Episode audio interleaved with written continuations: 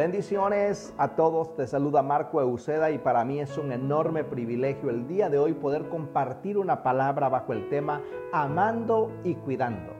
Dice la palabra, bendito sea el Dios y Padre de nuestro Señor Jesucristo, Padre de misericordias y Dios de toda consolación, el cual nos consuela en todas nuestras tribulaciones para que podamos también nosotros consolar a los que están en cualquier tribulación por medio de la consolación con que nosotros somos consolados por Dios. De acuerdo a 2 de Corintios capítulo 1 verso 3 al 4. El consuelo de Dios en el verso anterior, la Biblia nos habla de que Dios mismo nos consuela para que vayamos a consolar para que vayamos a aconsejar y dar amor a otros. Este es el fundamento del cuidado pastoral. ¿Cuántos, eh, por ejemplo, cuántos han sufrido una crisis emocional, una enfermedad o algún problema familiar que han sido consolados por Dios? Ahora bien, Dios lo hizo para que experimentemos la forma como Él lo hace y después eh, nosotros fuéramos a, consolar o a confrontar a otros. Dios quiere que llevemos consuelo a los demás, pero no es difícil consolar a otros si usted mismo no, no ha experimentado el consuelo. Si quisiéramos, por ejemplo, definir lo que es cuidado pastoral, podríamos hacerlo usando las palabras sencillas, pero de profundo significado y son estas dos. Número uno es amor y número dos es cuidado. Amor y cuidado definen la palabra del cuidado pastoral. Estas son dos de las necesidades más importantes de los seres humanos. Los adultos, los jóvenes, los ancianos y los niños necesitan amor y cuidado.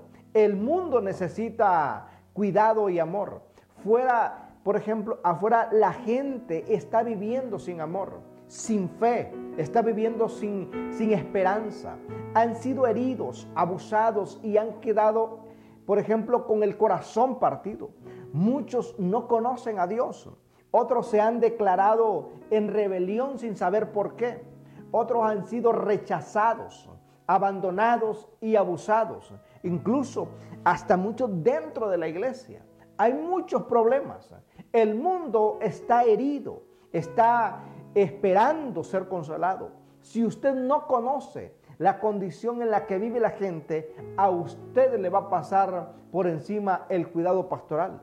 ¿Por qué? Porque la Biblia dice que Él sana a los quebrantados de corazón y venda sus heridas, de acuerdo al libro de Salmos 147, verso 13.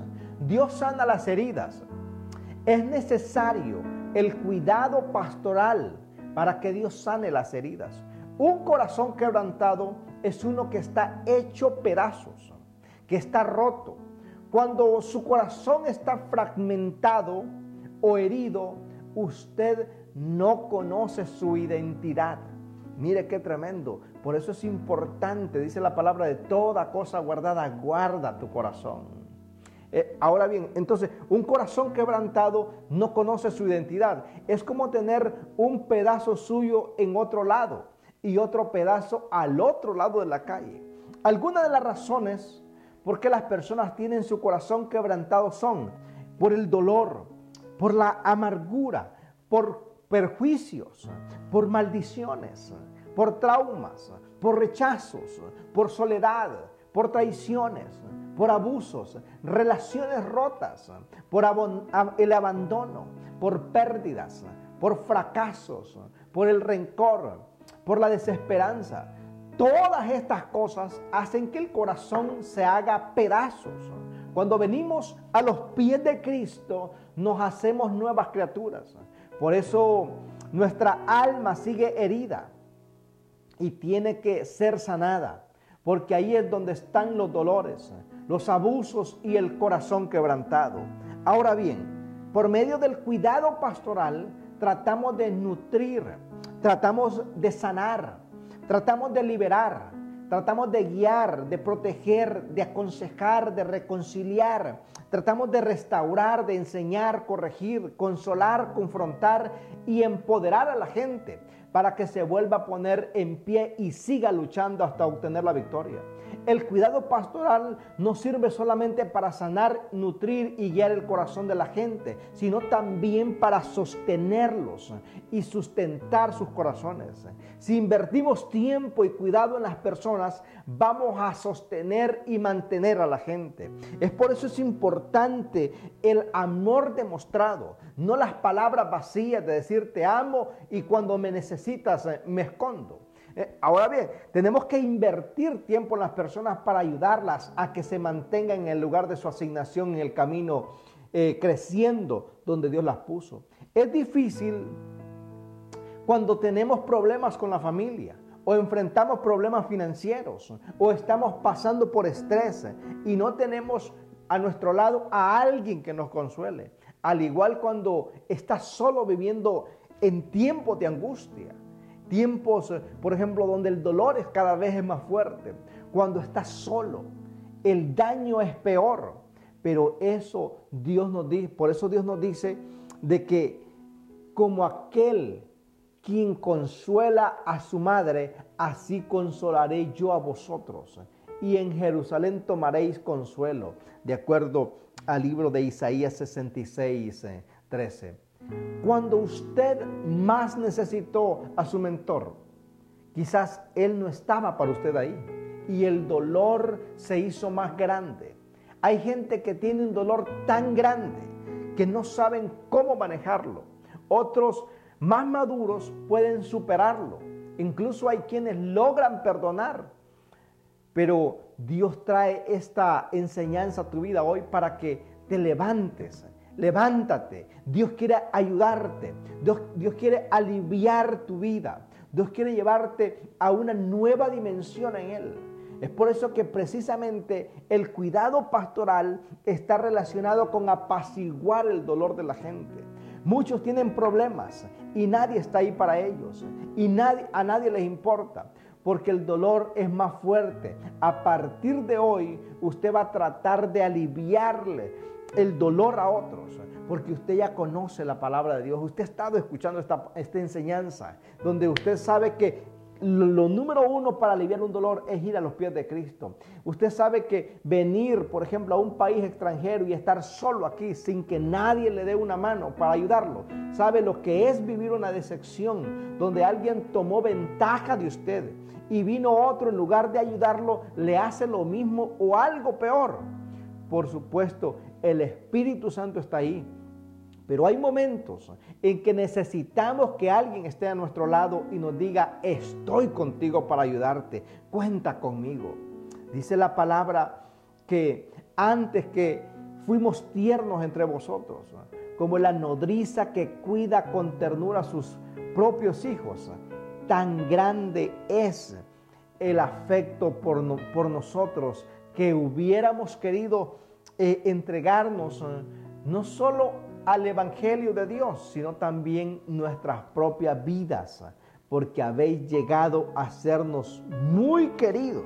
Mire esta poderosa palabra, porque os acordáis, hermanos, de nuestro trabajo y fatiga, como trabajando de noche y de día, dice el apóstol Pablo, para no ser agravoso a ninguno de vosotros, os predicamos el Evangelio de Dios de acuerdo a Primera de Tesalonicenses capítulo 2, versos 7 al 9. En la obra de Dios, la moneda que se usa a diario en el cuidado pastoral es el tiempo y es el amor. Cuando usted da amor y tiempo, le está dando un pedacito de la vida suya a otra persona. No me digas que amas y no tomas tiempo para orar por otra persona.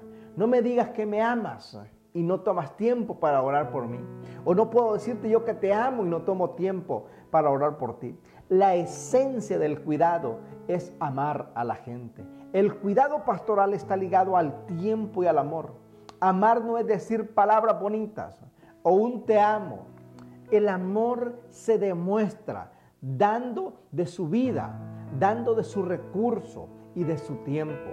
como el buen samaritano del cual habla Jesús, que no siguió su camino hasta asegurarse de que aquel hombre herido estaría bien, lo estarían atendiendo, lo estarían cuidando. De la misma manera, Jesús le dijo hoy a cada uno de ustedes, ve y haz tú lo mismo. Ve y haz tú lo mismo. Lo mismo que hizo aquel buen samaritano. Cuidó a aquel prójimo como a él mismo. El amor se demuestra. ¿Cómo se demuestra el amor? Dando tiempo.